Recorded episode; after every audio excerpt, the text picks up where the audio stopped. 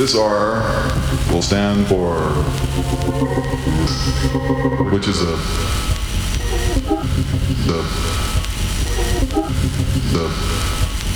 the, the, the,